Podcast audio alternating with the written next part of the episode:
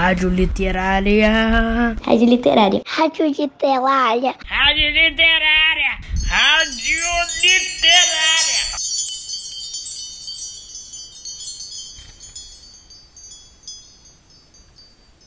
A partir de agora eu faço companhia para vocês, ouvintes dos quartos e quintos anos, aqui na Rádio Literária, a primeira rádio do campus Humaitá 1. Eu sou Inês Sá, professora de literatura do Colégio Pedro II, e sejam bem-vindos ao programa A Hora da Literatura.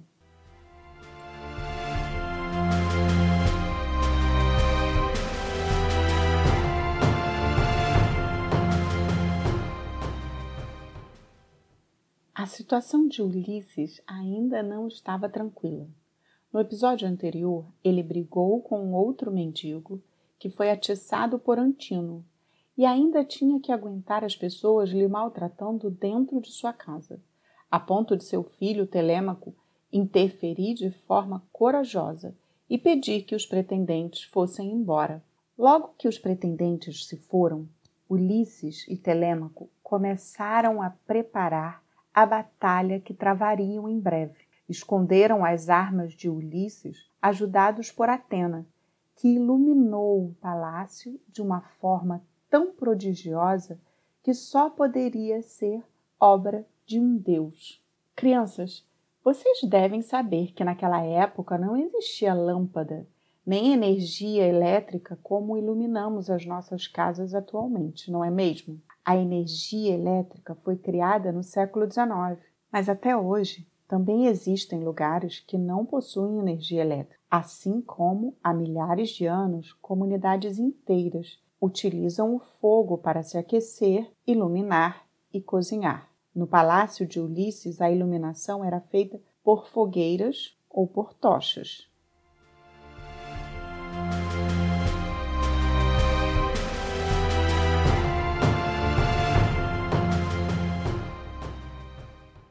Depois Telêmaco foi se deitar, enquanto Ulisses, no salão, planejava com Atena a morte dos pretendentes.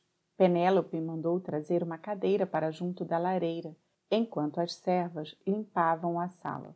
Uma das aias começou a destratar Ulisses, mas Penélope repreendeu-a, dizendo que queria falar ao forasteiro, e mandou que ele se sentasse junto a ela. Perguntou quem ele era, de onde vinha, onde era sua cidade e quem eram seus pais. Ulisses, que não queria se revelar ainda, disse que não responderia para não sofrer lembranças penosas. Penélope, então, lamentou muito a ida de seu esposo para a guerra e sua demora em voltar, e contou que os príncipes das redondezas a assediavam com propostas de casamento, acreditando que Ulisses estava morto. A tal ponto esses príncipes a aborreciam que ela havia inventado um artifício. Declarou que não poderia casar-se enquanto não terminasse de tecer o sudário no qual estava trabalhando e que se destinava a seu sogro, Laertes. Penélope contou que durante dias e dias teceu sua teia, mas durante noites e noites a desfez.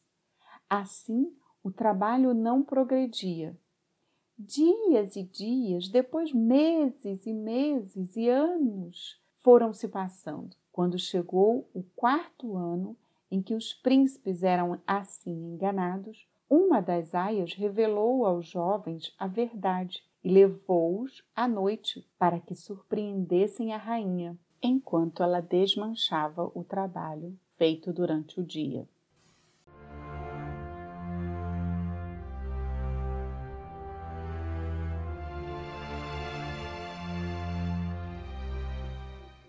Deixem-me contar uma coisa para vocês. Essa parte da história até me lembrou uma outra história, a da Sherazade, As Mil e Uma Noites. Conhecem? Essa é uma das mais famosas obras literárias do mundo árabe. Contos escritos há mais de cinco séculos. É a história de um rei da Pérsia. A Pérsia ficava em uma região que hoje chamamos de Oriente Médio mais precisamente no atual território ocupado pelo Irã. Esse rei persa foi traído por sua esposa. e decidiu se vingar de todas as mulheres. Sherazade, cansada de ver a situação das mulheres de seu povo serem sacrificadas, resolveu, assim como Penélope, inventar um artifício. Sherazade começou a contar histórias todas as noites para o príncipe persa. E assim ela o envolveu tanto em suas histórias que o tempo passou. Penélope e Sherazade criaram teias e teceram fios e histórias para ganhar tempo. Pois bem, os príncipes ficaram muito zangados e exigiram que a rainha concluísse o trabalho sem mais demora. O próprio Telêmaco, concluiu Penélope, se aborreceu com o fato de os pretendentes instalados dentro de casa estarem dilapidando seus bens. E agora, forasteiro? perguntou a rainha. Quem és e de onde vens? Nosso herói, não conseguindo fugir à pergunta, inventou uma longa história, contando inclusive ter estado com Ulisses em Creta, sua ilha natal, a caminho de Troia. Penélope comoveu-se muito, muito e chorou lágrimas sem fim. Mas para pôr à prova o estrangeiro e ver se ele estaria falando a verdade, perguntou qual era o aspecto de Ulisses e que roupa ele vestia quando se encontraram. É claro que ele soube responder muito bem, descrevendo os trajes de Ulisses e mencionando até o nome de um dos seus companheiros, o que convenceu Penélope de que a narrativa do estranho era verídica. Ulisses também disse a Penélope que tinha notícias recentes de seu marido. Ele está vivo e chegaria em breve, carregado de riquezas. Penélope ficou tão contente com, as notícias que chamou suas servas e deu ordem para que lavassem os pés do forasteiro, arrumassem para ele um leito e de manhã banhassem e vestissem. Mas Ulisses recusou todos esses cuidados.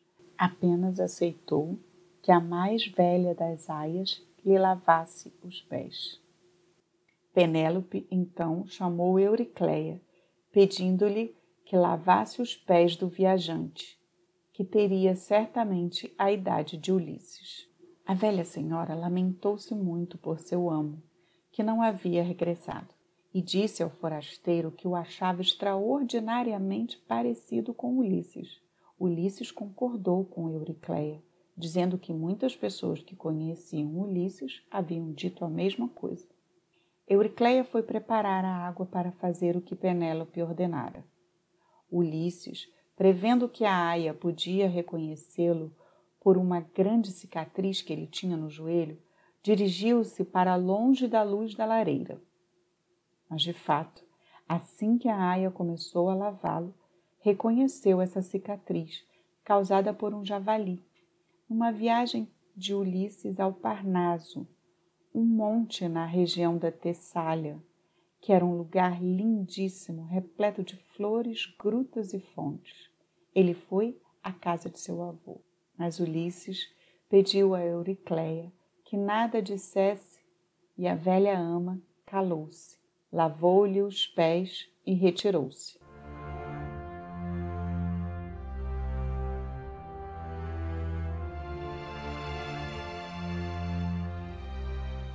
Então Penélope contou a Ulisses um sonho que tivera.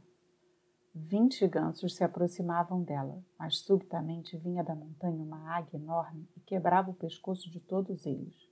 O que significa esse sonho? perguntou a rainha. O sentido do sonho está claro, respondeu o mendigo. Ulisses chegará em breve e matará todos os pretendentes. Penélope contou então ao próprio marido que iria propor aos pretendentes uma competição com as achas, armas que eram parecidas com um machado.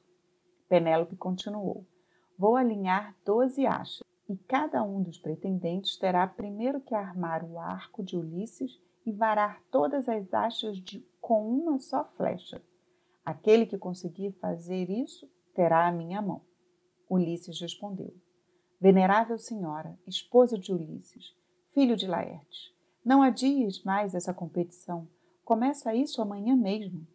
Penélope saudou o forasteiro e subiu para os seus aposentos, onde Atena fez que ela adormecesse suavemente.